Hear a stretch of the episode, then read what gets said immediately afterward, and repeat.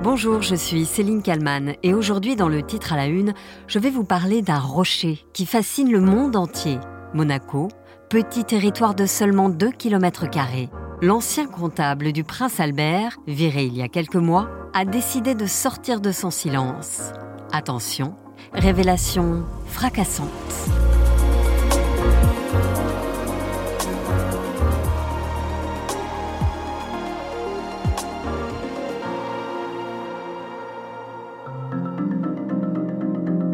C'est une enquête qui vient de paraître et qui fait trembler le rocher. Une enquête signée par les célèbres journalistes d'investigation du journal Le Monde, Fabrice Lhomme et Gérard Davet. Les deux hommes ont recueilli les révélations explosives de Claude Palmero. Ce nom ne vous dit sans doute pas grand-chose et c'est bien normal. C'est un homme de l'ombre, mais qui connaît les moindres secrets financiers de la toute-puissante famille Grimaldi. Il s'agit de l'ancien comptable du prince Albert. Accusé d'avoir détourné des fonds princiers, il a été remercié après 20 ans de bons et loyaux services, comme on dit. Au journal Le Monde, il affirme n'avoir jamais pris un centime. Je ne suis ni un corrompu ni un voleur. Toutes choses invraisemblables dont la famille princière, pour qui je me suis dévoué deux décennies durant, m'accuse injustement aujourd'hui. Alors, Claude Palmero a déposé plainte fin novembre contre les membres de la famille princière et il a pris soin d'emporter avec lui cinq grands cahiers. Le journal Le Monde relate ceci. Tel un scribe, il a noté ses faits et gestes au fil des années, juste avant et après chacun de ses nombreux tête-à-tête avec Albert. La tempête au-dessus du ciel de Monaco éclate.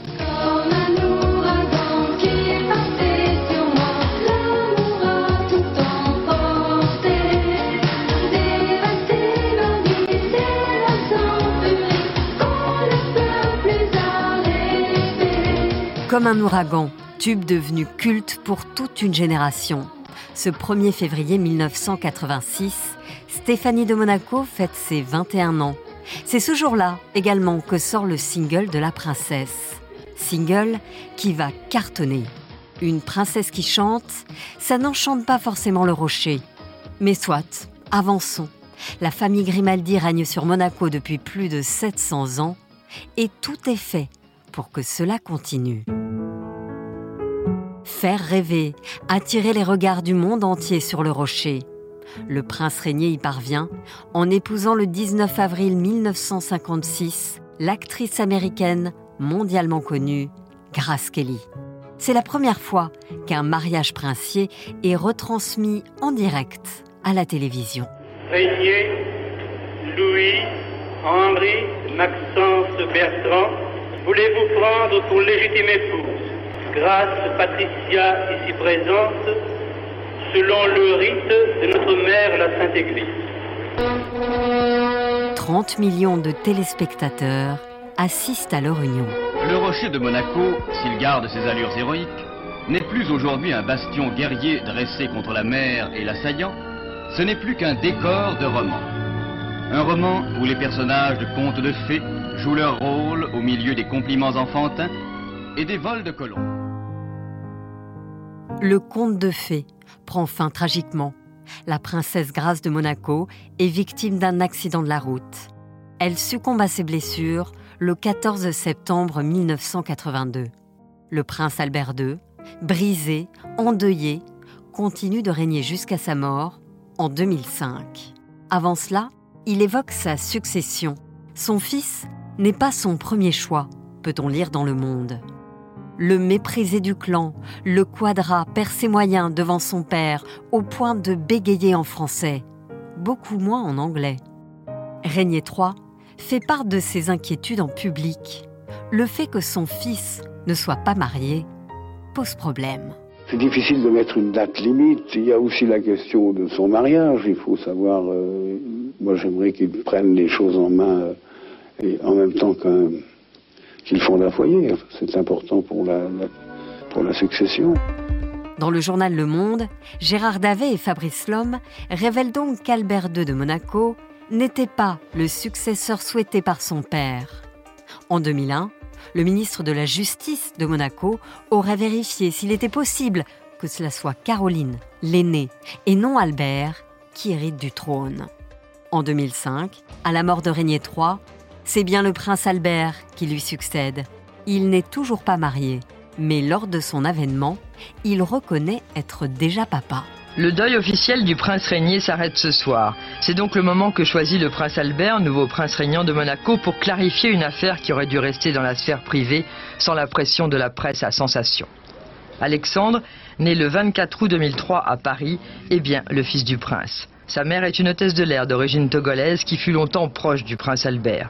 Devant notaire, le prince a déjà reconnu l'enfant trois semaines après sa naissance. La reconnaissance est maintenant publique. Le souverain a une autre enfant illégitime, née en 1992. Le journal Le Monde révèle que des accords juridiques sont passés, surtout financiers. Les deux enfants ne pourront prétendre à la couronne, mais ils obtiennent d'être officiellement reconnus en 2005 et en 2006 par leur père biologique et d'être associés à son héritage. Et puis, le 23 juin 2010, par un communiqué officiel, Albert II annonce ses fiançailles avec Charlène Whitstock. Je vous l'annonçais hier, la principauté de Monaco va bientôt briller de mille feux pour le mariage du prince Albert avec sa compagne Charlène Whitstock. Sans doute un mariage l'été prochain. Il a 52 ans, elle 32. Ils ont célébré hier leur fiançailles.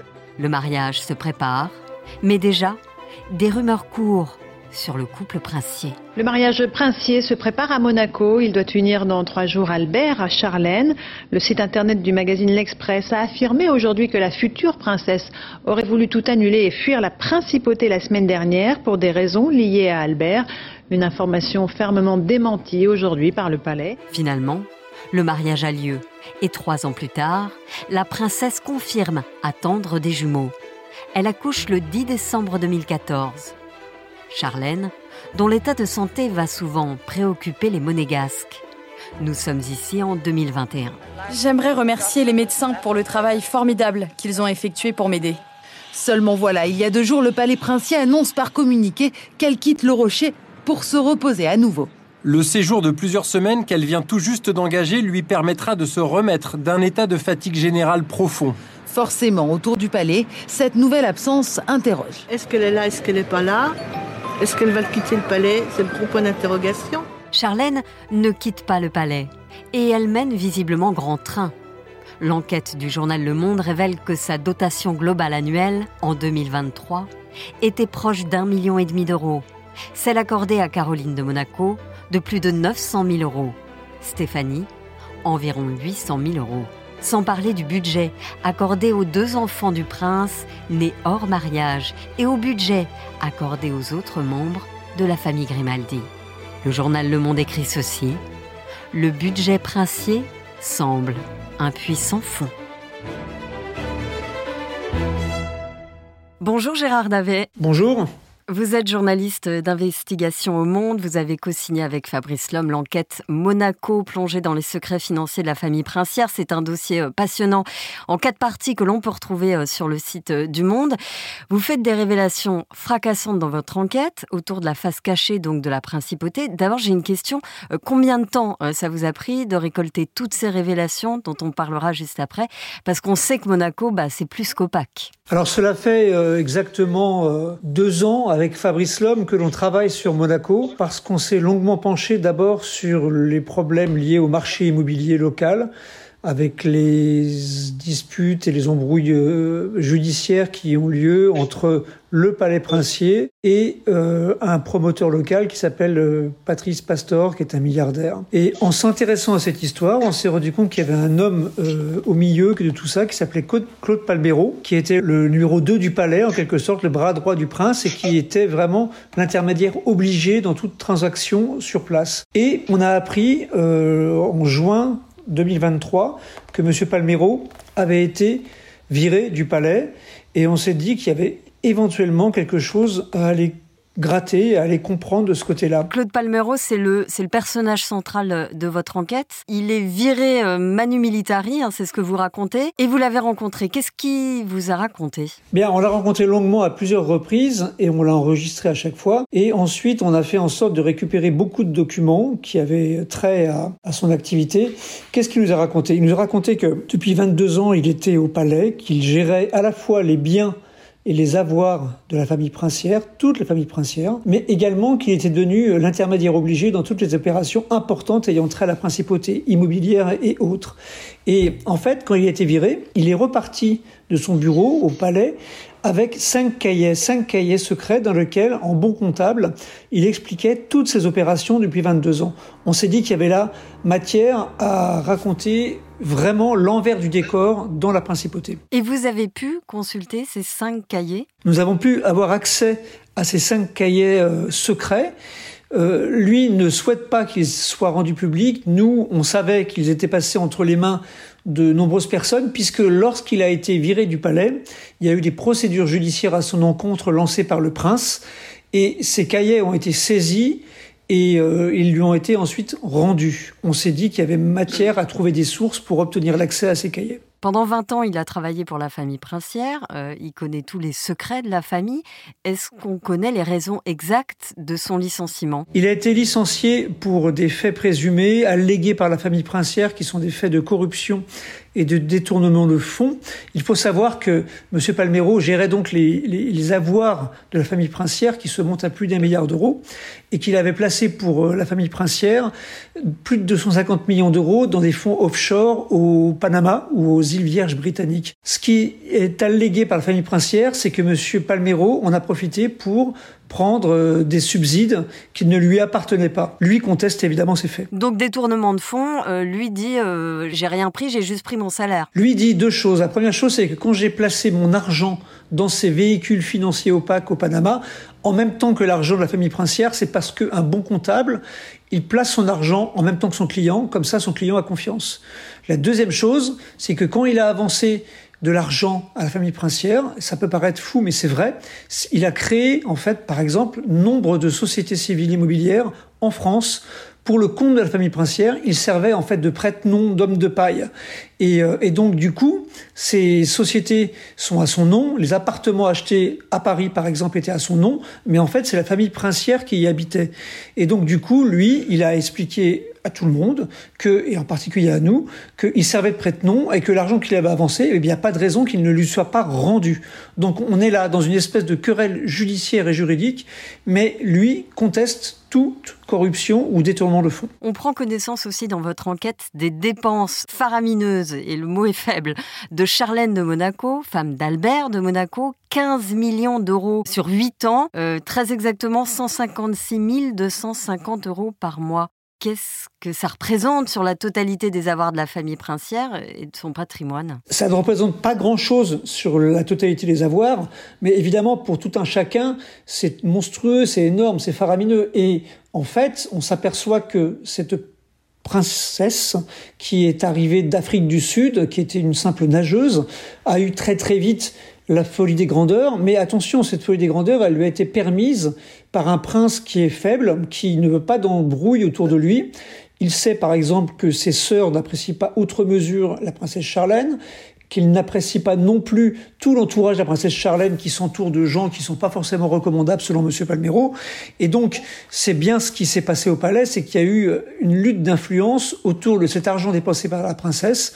Le prince Albert dit oui à tout, selon les cahiers de monsieur Palmero, et les princesses en nourrissent, les autres princesses en nourrissent quelques ombrages. Qu'est-ce qui vous a le plus étonné dans ce que vous avez découvert finalement? Bah, ce qui est fascinant, c'est le côté humain, c'est de voir la destinée d'un homme qui, au départ, est un simple auditeur comptable, de haut niveau, certes, il a fait HEC, mais un auditeur comptable, et que cet homme-là, peu à peu, va devenir l'intermédiaire obligé de toutes les grosses sociétés mondiales pour s'installer à Monaco, et Dieu sait s'il y en a. Il va prendre une importance démesurée autour du prince, et en fait, cette relation hyper forte entre eux, euh, mais qui reste celle d'un prince et de son subordonné, euh, elle va exploser en vol quand M. Palmero va vouloir se mêler d'affaires qui ne le concernent pas forcément. Et lui, il dit qu'il a été très déçu par le prince Albert, qu'il a découvert des choses qui ne lui plaisaient pas. Le prince Albert dit exactement la même chose. Et donc, c'est vraiment une histoire humaine qui, qui se joue maintenant et qui est loin d'être terminée. C'est presque une série Netflix, j'ai envie de vous dire, non? C'est totalement une série Netflix. Ce serait un mélange de, pour les connaisseurs de Succession et de The Crown. Et euh, je pense qu'il y a matière effectivement à bâtir euh, des scénarios absolument invraisemblables. D'autant que on a raconté peut-être le le cinquantième de ce qu'il y a dans ces cahiers. Il y a toute la vie de Monaco et c'est sur deux kilomètres carrés, c'est foisonnant et tous les petits secrets, les accommodements, les arrangements entre puissants, les tromperies, etc. C'est absolument fascinant comme matière romanesque. Ouais, c'est ça. Et du coup, le vernis un peu lisse de ce qu'on peut voir, nous, à la télévision ou dans les magazines, euh, finalement, il est clairement écorné euh, dans votre enquête. Oui, mais comme toujours, c'est-à-dire que si on trouvait un monsieur Palmero euh, pour la couronne royale britannique, on apprendrait aussi des choses.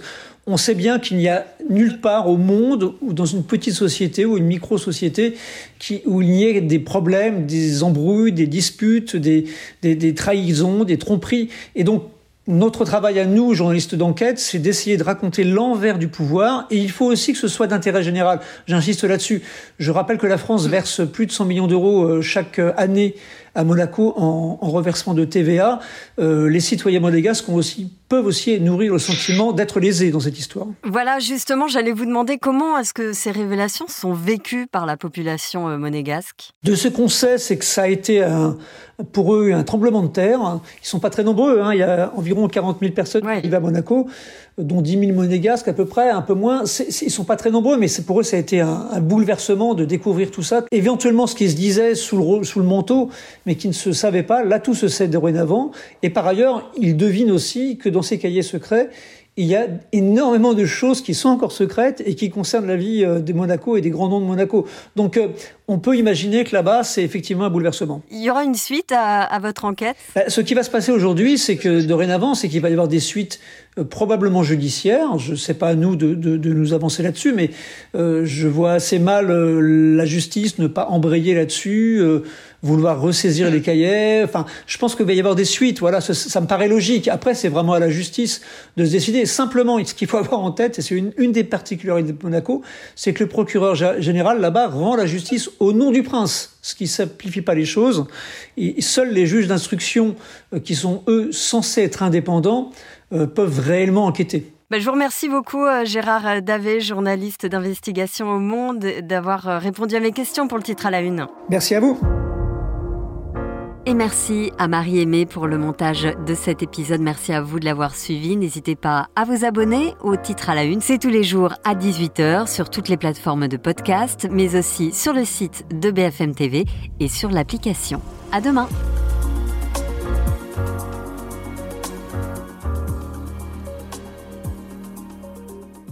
Vous avez aimé le titre à la une Découvrez la question info. Aujourd'hui, on s'intéresse au discours de politique générale de Gabriel Attal. Il veut desmicardiser la France, la débureaucratiser et avancer sur la semaine de 4 jours. Le Premier ministre a prononcé donc son discours de politique générale à l'Assemblée nationale. Que doit-on en retenir? J'ai posé la question à Thomas Soulier, chef adjoint du service politique de BFM TV. La question info, c'est un podcast à retrouver tous les jours sur le site et l'application de BFM TV et sur toutes les plateformes d'écoute.